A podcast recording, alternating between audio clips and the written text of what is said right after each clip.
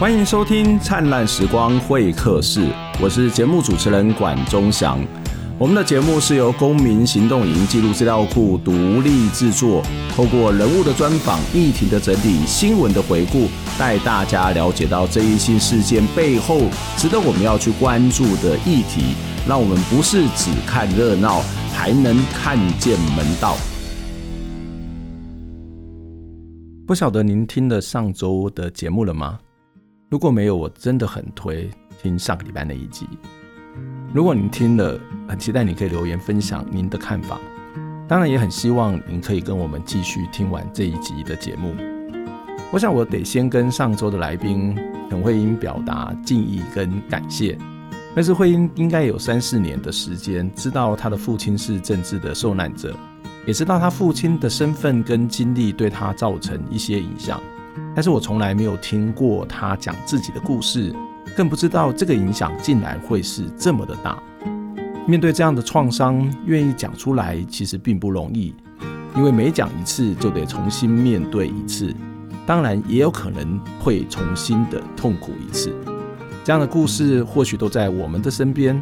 只是人们不曾诉说，或者是害怕诉说。当然有时候也可能被人故意忽略掉了。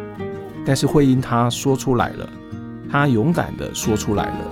虽然她又得再一次的面对自己痛苦的记忆，但是她说，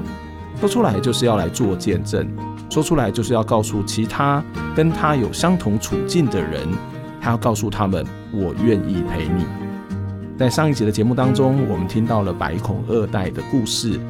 在这集，我们同样邀请陈慧英跟杨敦祥跟我们一起讨论。该怎么办的问题，因为知道了故事之后，我们应该要继续讨论怎么办，它才有可能解决问题。当我们在谈这个政府政策的问题的时候，我还是想要现在请教慧英，就是呃，上个礼拜我们谈了这么多你的故事，然后其实你也面临到呃这十几二十年来的这样一个历程哦，那你也愿意来公开来讲这件事情。我我不晓得可不可以这样问你，你走出来了吗？或者说这个是没有走出来这件事情，永远都一直是存在的呢？没有走出来这件事，就是、嗯、呃嗯，我我觉得所有的事情都是这样，不管是伤还是疾病，还是一个人的受苦，其实是不会有走出来这件事，它就是会一直在嗯在在身上。只是说，你有没有足够的力量去撑住这个伤带来的不平衡，嗯、或是说，呃，怎么把它怎怎么样可以稀释掉那个比较咸的部分？这样子，嗯、水够不够多可以稀释掉？这样子，嗯，就是它比例还是在，但是我们有没有足够多的温柔去处理它？大概是这样。我觉得这件事情蛮困难的，就是像我们我们之前讲的，就是当。家属们觉得讲出这件事情是不见得被理解，未必是不安全，可能是去描述它是一件很费力的事情的时候，嗯、多数的时候就选择不说。那从不说到说这件事情，它就是一个，我觉得是个很重要的历程呢。但是虽然是很困难，但是它很重要啊。可是也很容易，很容易在过程里面被打败。被打败是什么意思？就是。会崩溃啊！嗯，那个崩溃是很没完，自己的情绪上面会崩溃。嗯嗯，对，然后家庭关系也会啊。嗯，就也有很多人是是出来做见证之后，就是跟家庭的关系变得不好，嗯、或者家庭的就是或者同案的人可能会觉得就不是你讲的那样啊。嗯嗯嗯。那、像像我这样出来讲一些白孔的事情，然后讲成把受难者讲成一个就是比较看起来比较不堪的现况。这件事情也会挑战一些觉得受难这件事情是光荣跟勇敢的这一些、yeah. 这些这些人，嗯，对，或者是不想要把这些事情说成有创伤这件事的人，嗯，那可是我觉得白恐白色恐怖的受害者，或者说二二八的受害者有各式各样，那受害者有很多面貌，他有很勇敢的，或是很。很冤的，或者是勇敢的是说他真的做了什么，他真的很想要去对抗某个集权，或者是他呃他是被冤枉或被罗织入罪的，或者是他是他是就是在像我们做学运或者做一些社运的时候那种被带着的，被带着就是一起 一起抗争的人，或者他就根本就只是旁边的一个被枪扫到的人这样子，像二二八比较多这种。这一些人他都是他他都他有他不同的故事嘛。那这是他受难的最初的样子，可是他后来变成什么样子，每一个人都不太一样。嗯、那我觉得光荣的、勇敢的跟不堪的，都是受难者的其中一种面貌。爸爸他虽然现在状况没有很好，就是他有后来不好的状况，可是他也有他过去非常坚硬、坚毅的那个样子嘛。嗯，那。这都是他们的面相，我觉得这这些事情不是丢脸的，嗯，他应该也不是不好的，他应该要是被完整看见一个，因为这就是一个人完整的样子，不管是任何人，不是只有受难者，任何人都是这样，就是他是一个完整的、完整的状态，那他应该要是被很好的嗯看到跟聆听这样。嗯，我我觉得当然对某些人来讲，他是一个光荣的印记，或者是他是一种勇敢的表现，但是的确对某些人来讲，他是一个创伤，而这个创伤。我觉得一直不是当事人，他可能是他周围，像我们上个礼拜提到的一些经验。我我举一下二二八的这个例子啊，例如说我们在二二八都知道一个人叫陈澄波，可是其实有一个人是陈澄波的好朋友，就是在民雄，他叫做刘心路。他跟他跟陈澄波一样，都是一个画家，然后他做的画也很多，然后现在包括像很多的美术馆都会收集他的画作。可他他他的画作大部分都是在在年轻的时候画的，什么时候开始不画的呢？就是陈澄波过世的那时候。就当他知道陈晨波呃被枪决之后，他就从此不再画画了，因为他的创伤啊，他的心理的冲击是非常非常大，他甚至自己都内缩起来了。他是不敢去讲，不敢去面对这些各式各样的问题。我还有一个经验，就是我自己在大学的时候，呃，去参加这个呃二二八相关的关怀的组织，就是跟基督教旷野社。那我那一阵子大概呃每个礼拜都会跟二二八受难者的家属在一起，例如说我们会到处的去推广、去演讲，然后去跟大家谈、分享二二八的一些一些经验，包括跟阮美书啊等等的这些前辈，我们都有一些很密切的接触，但是。给我印象最深刻的，并不是阮美书，而是一个当时我听到的一个故事，就是有一个呃卡车司机，他那时候的工作是专门载这些尸体，之后呢，把他到山上去把它掩埋，把它处理掉。在那个过程当中，其实他告诉我们一件事情，他从此对肉这件事情他是恐慌的，他不再吃肉的，他甚至对食物这件事情他会产生很大的害怕。这个都不是当事人，都不是当事人的家庭。而可能只是他的朋友，而可能是一个莫名其妙被卷入的一个不相关的当事者吧。那这个这个伤害当然它是非常非常的大，但是不管如何，呃，怎么去面对，恐怕都是无法，呃，应该讲说怎么去面对都是一件重要的事情，不管能不能走得出来或者走不出来。可是我还是要请教慧英是在这个过程当中，这十几二十年来。呃，当你特别是当你知道家里面出现的这样一种状况，或者是爸爸你越来越清楚他的样貌跟他的原因的时候，呃，你有协呃去找过相关的任何的协助吗？不管是专业者或者是其他的这种所谓的倾诉的对象吗？嗯，除了老师以外，老师当然就是就是因为妈妈有在跟老师谈，嗯，所以老师的部分，老师当然就是知道的比较多，也给了比较多帮忙。就是说我有状况的时候，当然也有遇到很糟老师。然后，呃，我觉得有一个经验是，我小的时候，因为知道自己是单亲嘛，那时候都会说自己是单亲。那我我就我就觉得说，就是就是因为有有其他单亲的的同学跟我是好朋友，他就说他有受到家扶基金会的协助，那时候主要负责单亲孩子的是家扶。那我那时候有一个心情是，我们家如果能够跟外面的资源接在一起，那就好了。嗯，是不是就我我我当然没有那么清楚的感觉，可是我就开始想要连在一起。但是当然只是一个小学生没有办法做这件事情，所以我我当然就没有没有没有办法，就是我呃真的有连接。然后到高中之后开始就有在做智商，是比较考试我自己的部分，嗯、就开始在做智商整理这些事情。可是，在智商的过程里面，也起初当然都是讲一些人际上或者我跟我爸的关系，可是都没有把这些东西跟政治暴力创伤连在一起，就觉得那个就是一个人的困境。那也也比较尝试把爸爸当做一个呃视觉失调患者，因为他在疾病的诊断里面，他就是其他类的视觉失调。嗯。另外一层协助就会是爸爸他后来有去精神科看。可是他去精神科看也是透过，就是我我我我过去也很想要让他就医，想说吃药会不会让他好一点。可是在这个就医的过程里面，因为他并没有智商伤人，嗯，所以就是从来都没有办法强制送医跟就是真的去医院做什么。后来有一个机会，反正就是带他去，就是就是有一个机会跟他在他比较身体比较不好的时候，我跟他说，那我们去跟医生拿，就是让我们好睡的药，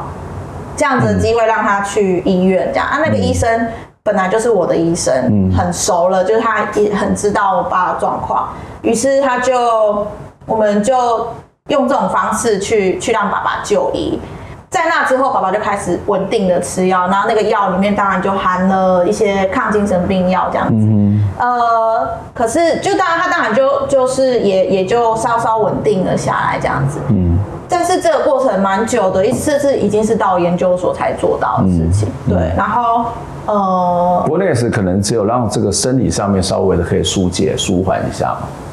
嗯，吃药也会协助到情绪的部分啊，只是，但是那个创伤还是在啊。对对对，当然还是在。然后，然后我自己的部分当然就是咨商嘛，跟吃药。那爸爸的部分就是刚刚说的后，第一个接受到的协助就是我刚刚说医院这医生那边。那也是因为医生有创伤知情的。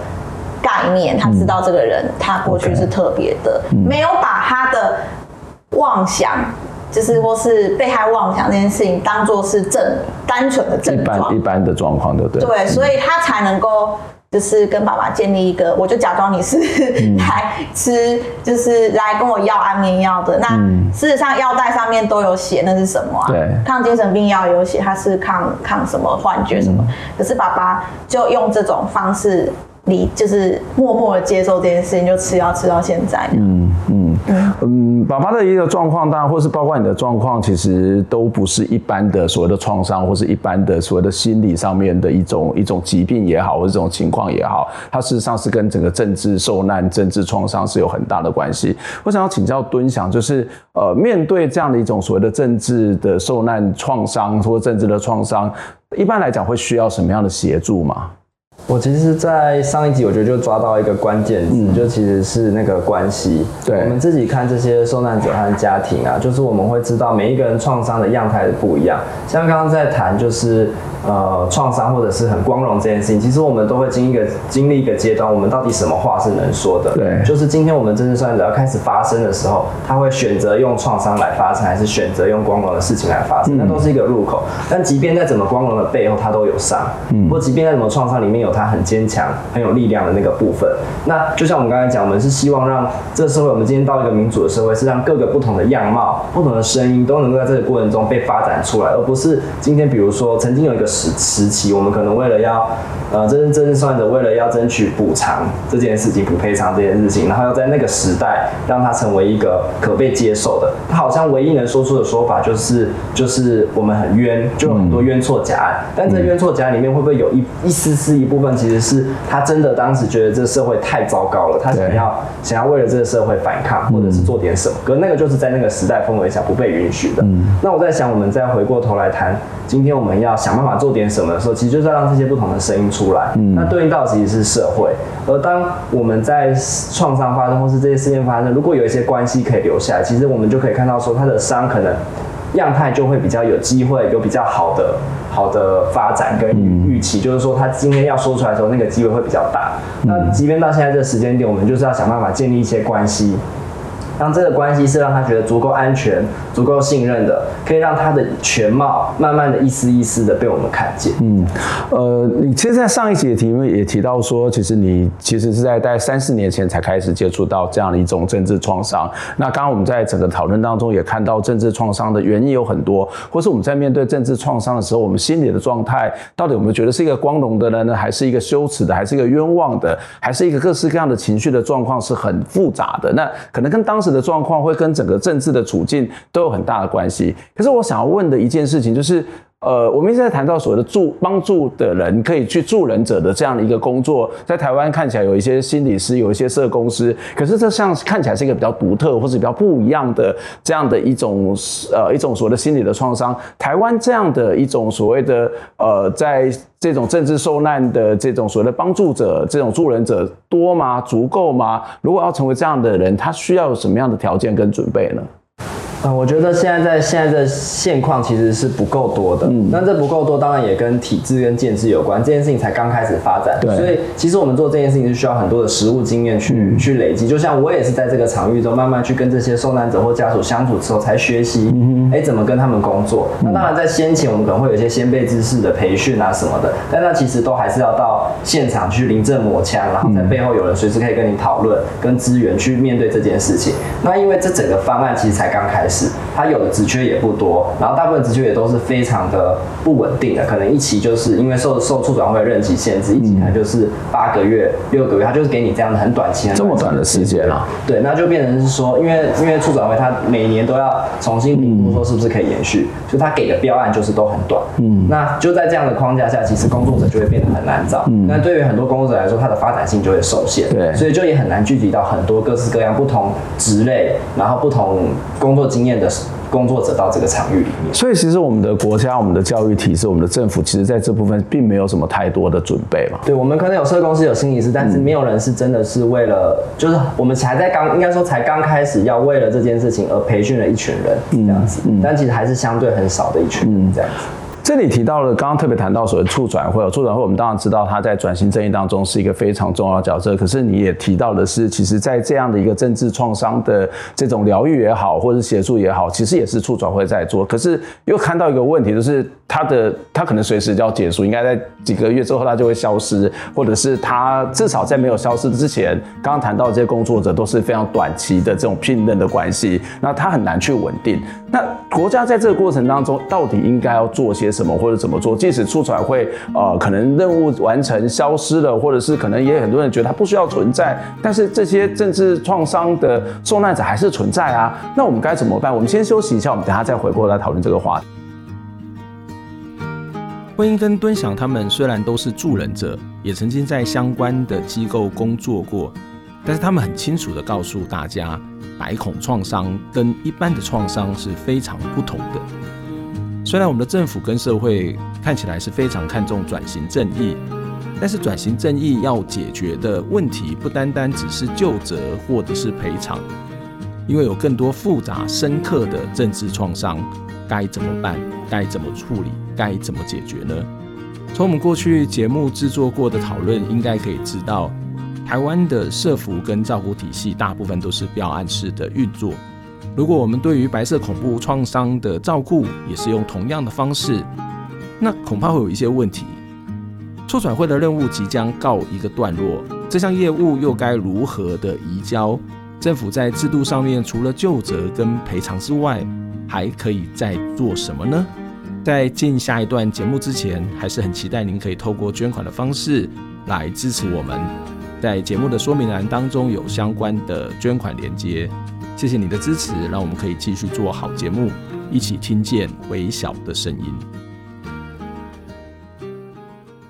我们事实上刚刚其实都在是在讲比较多的是婚姻的这个生命的历程跟经历。当然，敦祥跟我们补充了他所接触到的这些个案，这些实际活生生的一些例子。可是我觉得很多东西都不是自己应该不不应该是自己个人去面对，或是各个家庭去面对。特别是我们谈到白色恐怖这件事情，是跟整个的国家的体制或是国家暴力是有很大的关系，所以国家不管是什么样政党也好，只要这个国家是一个延续性的，它本来就应该有责任来去面对或去处理这样的一件事情哦。可是我们看到现在有很多的这种跟白色恐怖或是对有关转型正义的相关的讨论，它其实比较偏向的会是在一些呃历史真相的调查，或者是比较偏向的是这个到底要不要公布受害呃加害者。然后这个加害者要不要道歉等等哦，或者是一些补偿的问题，看起来都是一些比较政治的一些面向的问题。可是我们刚刚谈到的，事实上是一些比较个人的生命经验的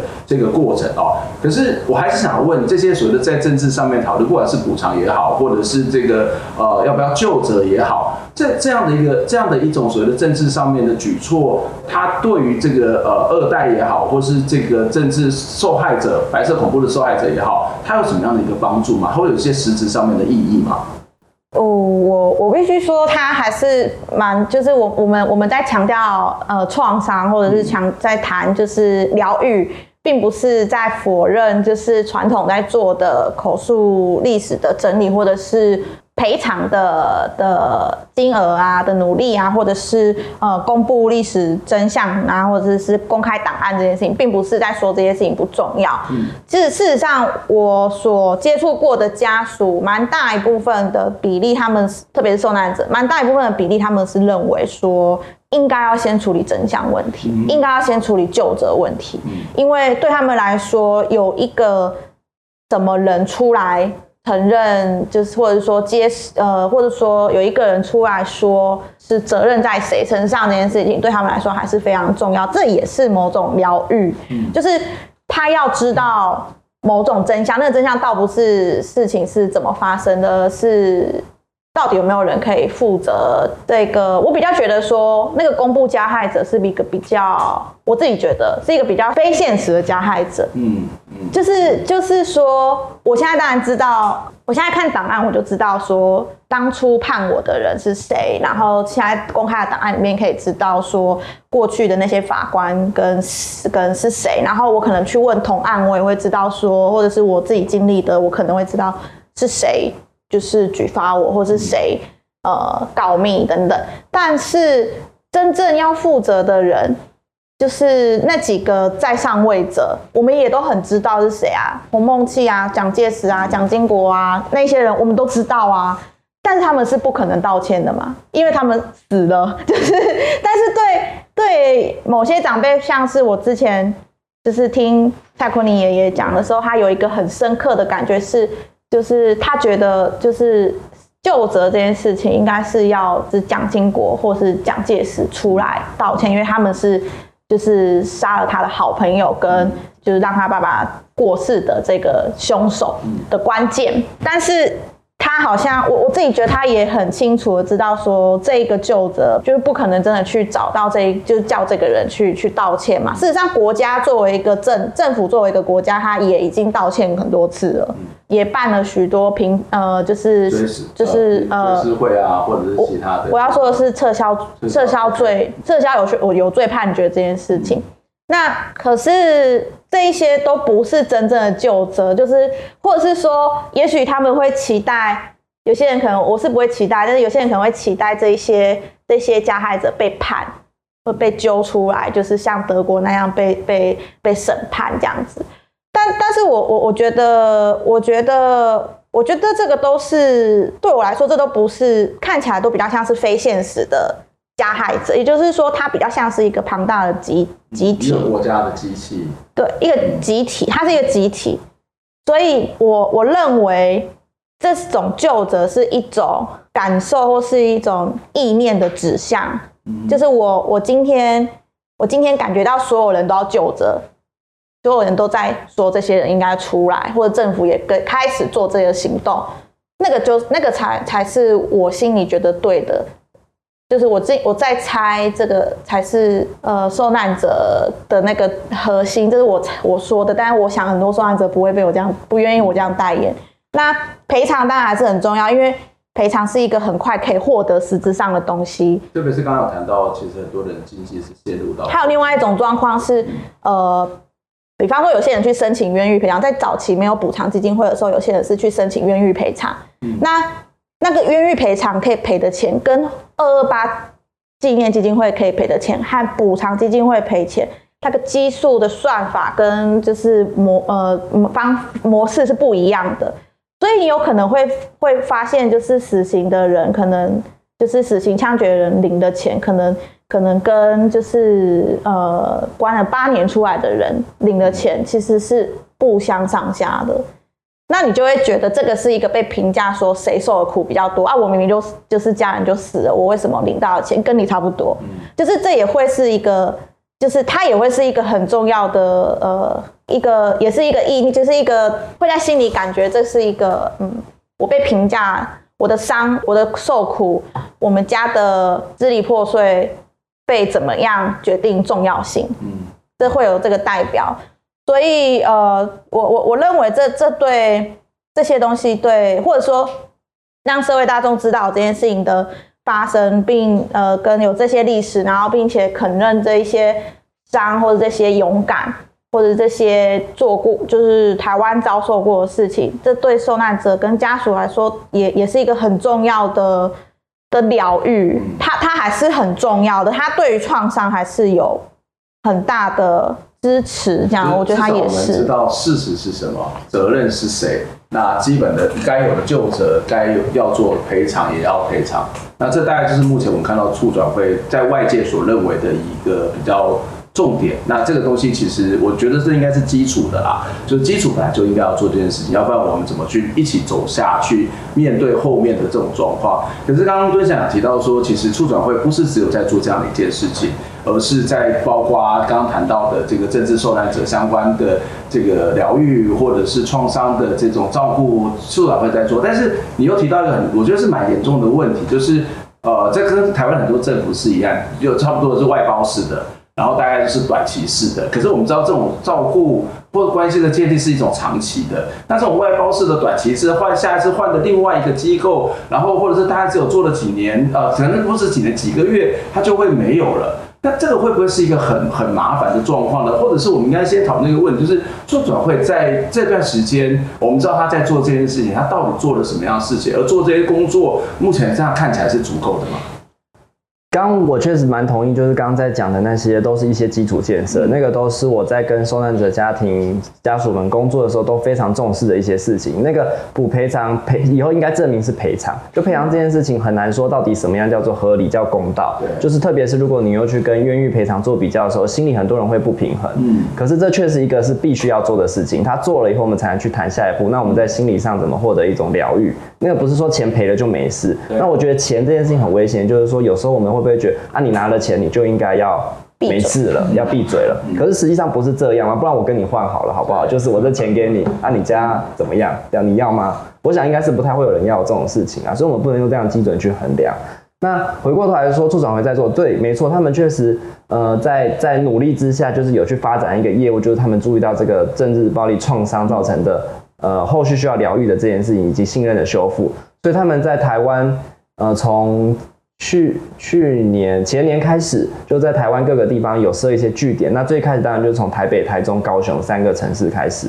然后他们也是以都会区为主。对，因为他们还是有去评估哪边的受难者目前居住的人口比较多，然后比较有机会去发展一个据点的方案。不过确实就像老师所说的，它都是用一种外包式的，然后又受促转会任期所限制，所以他没有办法给很长的聘约，以及聘约的内容常常会有一个包标案的限制，然后常常会跟不同的政府部门标案去做一个竞合，所以他就会说，哎，那个标案开案量要到多少？这个标案你怎么可以开案量这么少？但是他不会去考量到说，可能那个标案就是比如说长照好了，常常都是。我我们家属已经自觉到，哎，我家里需要一些资源进来了。我自己去跟政府单位说，我跟长照的窗口说，我们想要做一个评估，然后很明确的说可能要用什么资源。嗯、那那那边的各管可能要的就是说，哎，那帮你算你到底要用多少钱，怎么去分配这些东西。那可能就是这样一次性的服务，服务完以后可能就只要追踪你服务使用的状况。但是像我们这种，我们花了非常多的心力去去建立关系，我们可能要前期花三个月、半年的时间，可能用不同的方式跟这个家庭。用信件的方式，用打电话的方式，想办法登门拜访的方式，一层一层去让他愿意信任我们，来参加我们的活动，愿意让我们进到他家里跟我们讲他的故事。那我们花的这些努力，通通都很难在那个基准下被量化去被理解。而且信任的建立建立其实是最最花时间的。对，可是它又是疗愈最核心，然后又需要最花时间。但是我们却因为这件事情，可能就会因为不同的体质，或者是其他工作者有过去的经验，他会觉得，哎，你去家访一次怎么会这么久？嗯，那你你今天开始讲这些事情的时候，我我突然说，哎，我们今天先谈到这里就好了。这都录比较久，哎，对，要把它完整的说完，它其实就是一个很现实必须面对的问题。对啊。没错，而且因为这样发展限制，就会造成工作人员的流动非常的快速。特别是如果这个标案里面没有足够对于工作人员的支持的时候，其实工作人员很快就会因为这种替代性的创伤，或者是这工作的困难度以及复杂性，他比较没有一个 SOP 可以循。嗯，他可能会因为每个个案的状况不同，我们去发展属于他的疗愈的方案，嗯，或者是花不同的方用不同的方式去跟他讲。个案的状况应该都不一样。没有错，对，所以所以在这样的情形下呢，就会使得哎，我们今天好不容易建立了关系，可是。是今天如果因为方案结束，或者是因为这个工作人员他没有办法继续待在这个位置的时候换人，嗯，那那其实有时候又是一种很很二次性的创伤，就是说我们好不容易，我今天今天如果我是受难者，我好不容易愿意信任你了，然后你今天突然就要离开了，那好像才才有一种要开始的时候就结束了的那种感觉。就我我一直觉得这种是一个。现实，但是也是一个很荒谬的事，因为我之前也是在做跟呃精神状态有关的研究，我都觉得我们像类似的机构很多都是外包的，或者是只是一个短期的聘约。它但是这种关系的建立是非常复杂，而且是要有耐心，特别是信任感，这个是每个人的状况都不同。那当然这会看得到这个每个人的创伤的状况是不一样，所以从刚刚一开始的时候你就有提到说，呃，这个专业的本身是很难培养的。可是我们好不容易开始要去培养的这些专业，开始抠到了这些人，可能慢慢的在培训这样。一些人，可是又面临到他的骑乘，或是政府的这种呃行政的流程，或是标案的方式，他又很快的就又又消失了。对，所以他他会出现一个很快速的流动，然后是反而会让这些呃受受难者的家庭或者是这些家属是有非常没有安全感，是。哎，那你下来是谁？我是不是要重新把我的故事再讲一遍啊？他听得懂吗？然后听完之后，他会不会跟上面那上次那个人一样，这种态度在面对我，还是会更好，还是更糟？他是完全处在一种不确定的状况。可是我想再进一步去问的是，从助人者的角度也好，或者从这个当事人的角度也好，你们会觉得什么样的一种所谓的疗愈照顾的方式，或是政府在做这件事情的时候，什么样的方法是比较好的？呃，我我觉得可也可以补充刚刚说的。事实上，在这一个，我还是要说，就是促转会虽然就是这一个方案，就是就是这个试办计划，它有它的局限，嗯、但它的确还是帮助了蛮多人的，包含我们家。关注，我觉得这是很重要的开始。他开始做田野，我觉得、嗯、就是就是他开始做了一个田野，让我我自己觉得那个田野本身对工作者跟对论述跟对呃个案受难者来说，都是一个呃。新的磨合，然后在那个过程中，你也才比较知道说，原来这一群人是就像刚刚敦祥说的，他是一个是临阵磨枪吗？就 是还是什么？反正就是就是要上场去去磨嘛。那可是可是我我我自己觉得，应该说有一个事情是我爸爸在过去没有这些，就是没有这个据点，跟因为这也是这两年才有嘛，没有这个东西之前，他是怎么做的呢？是靠我，就是我，我可能也有，我我我也有这个背景嘛，就是工作者背景，或者说其他家属，事实上就算他没有这个背景，他也是这样在做的，就是他自己一个人串联，因为他最了解家里的那个紧密跟那个捆绑的状况，他自己串联各专业来他们家，来来我们家做就是照顾的工作，比方说像我以前就是一开始最像我刚刚说的，我把爸爸带到。医院嘛，那光光是这样子带到医院里面，中间就做了很多很多的的那个布局，去找很多资源。那再来是，再来是呃，这些资源真的要进来的时候，比方说呃，长照要进来的时候，我要怎么让他知道爸爸的特殊性？因为这不是一个个性问题嘛，就是从很久以前我就已经知道说，假如你今天没有跟爸爸取得一个信任关系的话，服务是不可能展开的。那那如果是一般的机构，他可能就会觉得说啊，服务不能不不展开就就说算了，这个案就没有办法开，或者是说案开到一半，进行到一半，他可能就就结案，对他们来说可能就只是这样，特别是长照，他因为他的形式的关系，他就只能这样。可是可是刚刚敦祥讲到一个重点，就是你你建立一个关系是需要长期的，特别是这么严重的伤。他的那个伤不是只是对特殊对象，而是对于整个社会是不是在？我觉得某种程度也是，当他受难的那个过程，到以及他出来的那个过程，他的经历是不被人理解，而且他在受难的那个过程，没有人可以救他。这个被世界遗弃的感觉那么深，他要怎么去相信有人要进来帮助他，而不是害他呢？所以，所以那个进来协助他，或是去陪伴他这件事情，光是这个东西的安全感就要建立非常久，关系要建立非常久。这就是一个考验。如果你局受现在呃计划的时提成，或是受现在计划可以给的时数，包含一般家访，可能我遇过，我之前跟合作的社工，不是我们爸我爸案子，就是去访一个就是家暴的家庭，他们就是那个社工可以五分钟就访完了。他因为他就确认说，你最近你最近就是就是有跟小孩的关系，对，你最近跟小孩的关系，你小孩没有去上学，然后然后家里还有什么情况吗？就是我没有要评断他做好不好，但是他就是可以五分钟就做完。可是可是我不行啊，我们家五分钟就做完，那你你下次就不用来了，就是就是就是不可能开展开展关系嘛。那建立了这么多铺陈了那么多关系之后，他才有机会。他才有机会可以，就是我我帮爸爸铺成那些关系。首先，我要先去跟长照的人说，呃，爸爸是这样子的背景，所以请你进到家里的时候要小心什么事情。那个就是创伤之前的告知，就是说，你你可能可能某些地方不能碰，然后你可能会看到看到家里有很多的锁，你也不要问。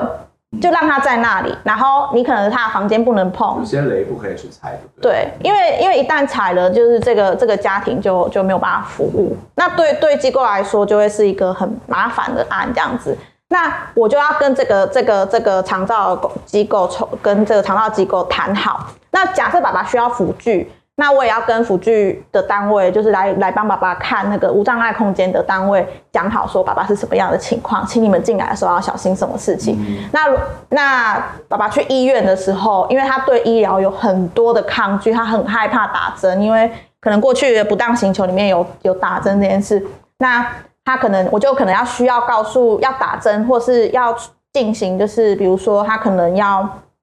用派痰机，或是他可能需要。埋针在那个埋埋线在那个就是身体上不能动，或者是绑一个那个就是住院的那个标签，光是这个东西我都需要跟护理人员跟医生去解释，就是去跟他们请求他们在帮爸爸做这些事情之前都告知爸爸他现在正要做什么，否则他就会像我们有一次去住院的时候，他就觉得护理师要要要要弄他，所以他就。明明他就很虚弱，但是他还是坚持要起来，没没有人可以压得住他，后来就回家了。那他就发烧到就是有点昏迷，我们才有办法送他去医院。那送去医院，在救护车的过程也很需要跟救护车的人讲说，等一下你可能会有很多不同的措措施，你可能会上氧气，你可能会把爸爸绑在那个担架上，因为担架会危险嘛。那这个束缚跟这个送氧气的过程，都是一些机器。对对别人来说，他可能是一个辅助，可是对他来说，那是一个侵入。那那你要怎么做，他才会好好的陪你一起去？一个不好的医疗经验也会影响他下一次的医疗经验。所以，所以这个过程就是就是刚刚敦想说的那一个助人工作者要具备什么能力？事实上，这不是只有在。白色呃呃，政治暴力创伤的工作者需要做这努力。我们也看到精障跟精神精神疾病经验者，他也会有类似的事情吧。然后性创伤的的的的，或是或是家暴目睹了家暴的受受害人，他他也有各种这类的状况。可是可是，我觉得政治暴力它最大的特殊性就在于这个东西是刚开始。他还不被重视，就像刚刚呃，就像以前家暴，就是在邓如文案之前，大家都觉得就是呃家暴这件事情，其实家里有有有有有一些争执或暴力的事情，那是家内事，我们不可以进去。可是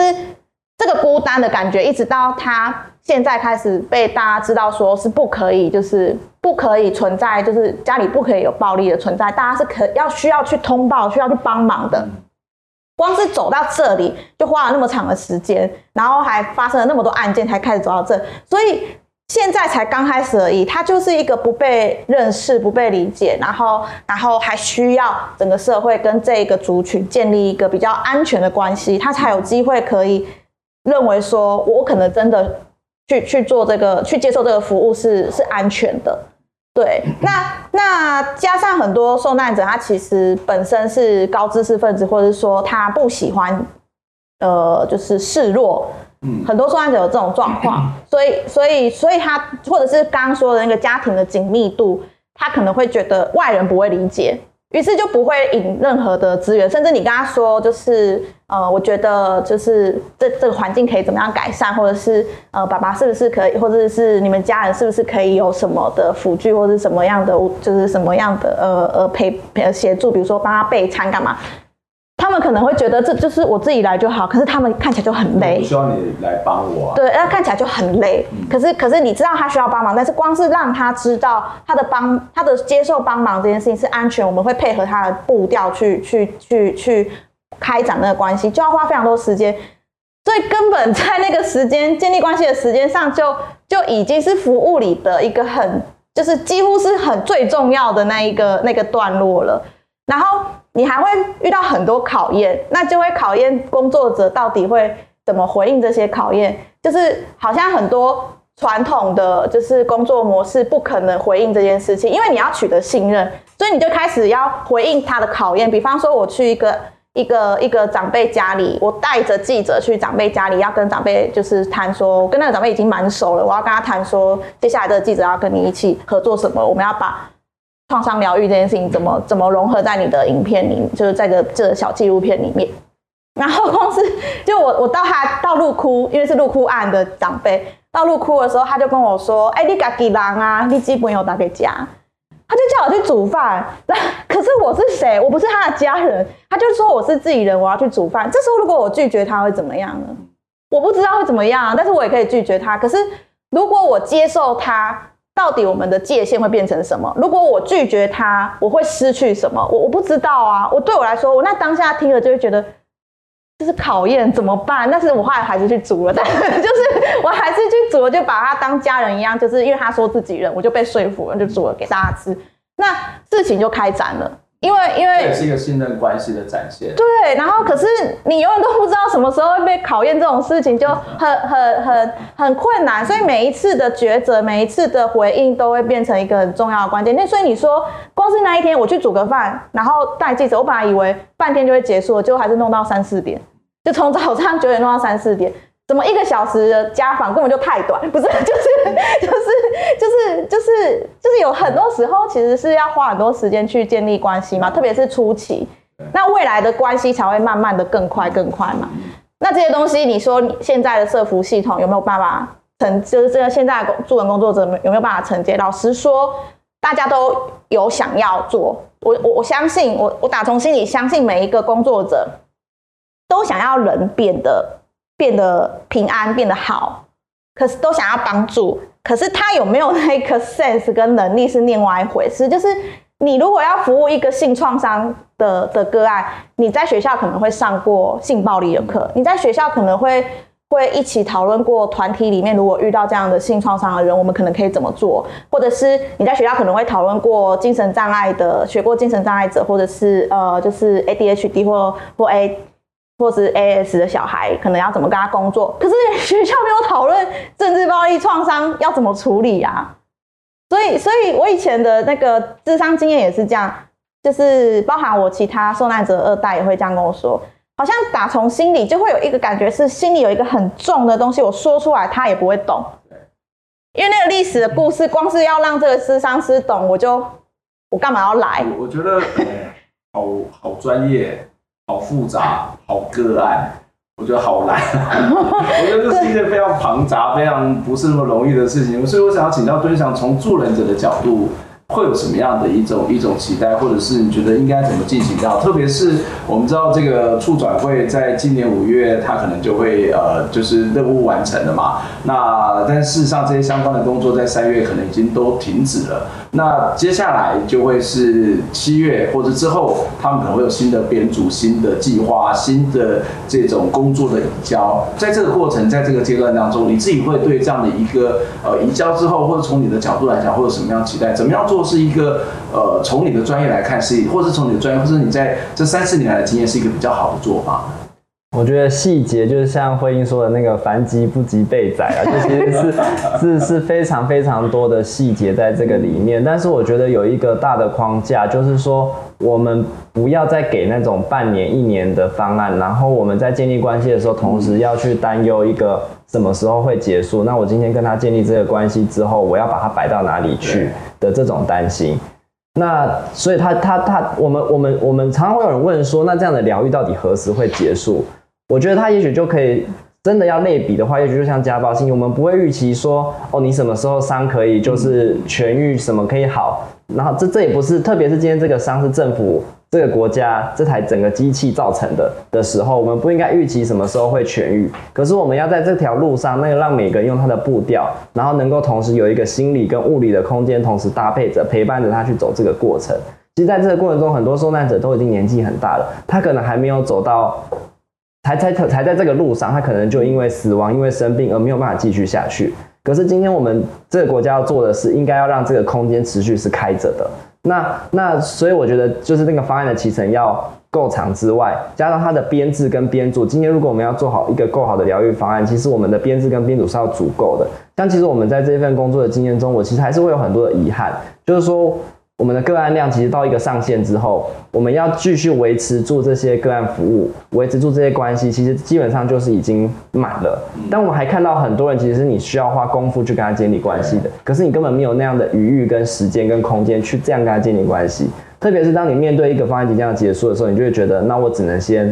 搁着。那那有一些人，他可能还没有到准备好要跟你用这么细致的方式工作，可是他很愿意。希望可以在这个过程中获得一些注意跟关注，然后那个东西是让他觉得自己的伤可以某种程度被看见。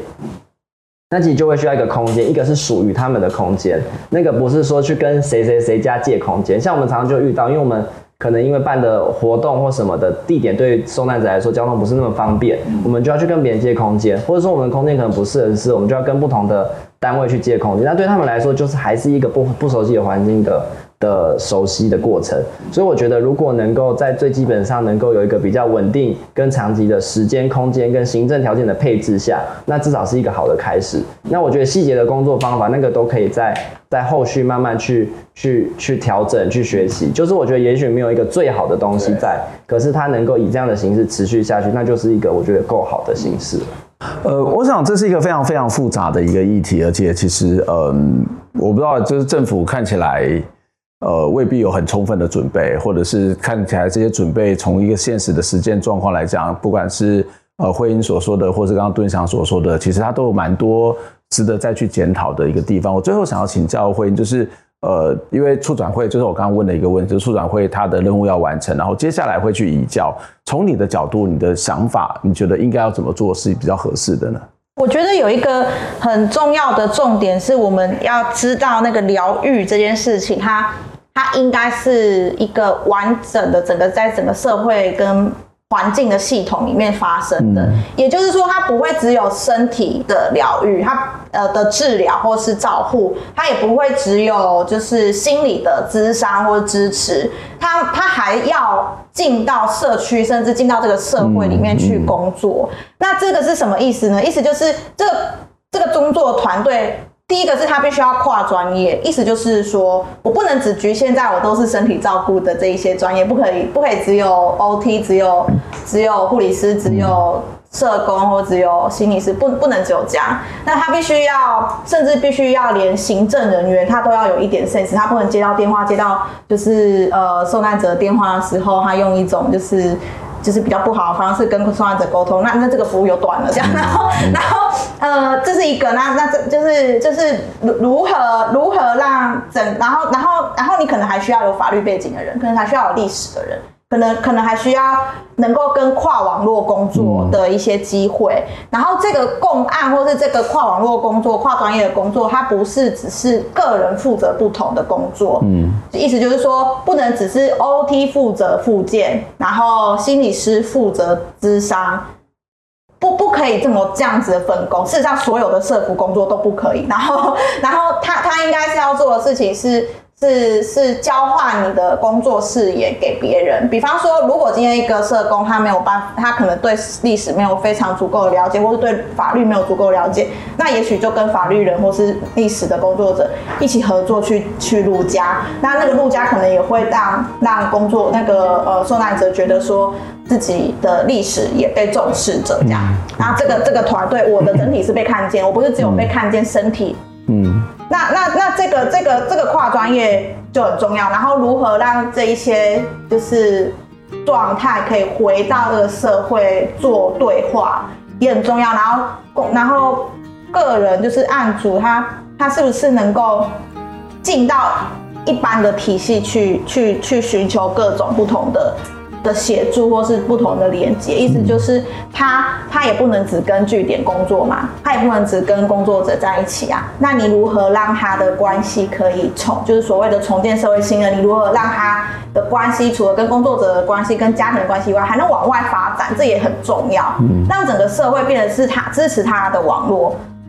我觉得是这个这个未来移交到卫福部一个很重要的规划关键。嗯嗯，我想这是一个非常细致，而且不只是专业，就刚刚慧英提的是一个跨专业。那我们我们的确看到政府开始在做这件事情，但是其实它时间很短，然后又面临到这个所谓的呃任务的这个完成。那甚至在过去的做法，就是我们刚刚讨论起来，就是跟一般的这种专案式的做法，这种呃外包式的做法，几乎是大同小异。可是这的确是一个很重要的问题，这的确是一个国家所造成的一个现象。我想在这期节目当中，我们提出了很多的意见，很多的想法。呃，也许我们的政府或是我们的观众、听众朋友可以有一些呃，至少你可以了解。但是除了了解之外，你愿意来行动，来愿意给我们政府一些建议，或是有更多的关心，我们都非常欢迎你能够一起来表达的意见。今天非常谢谢两位来跟我们分享，希望下次有机会再跟你讨论其他的这些议题哦。我们下礼拜再会，拜拜。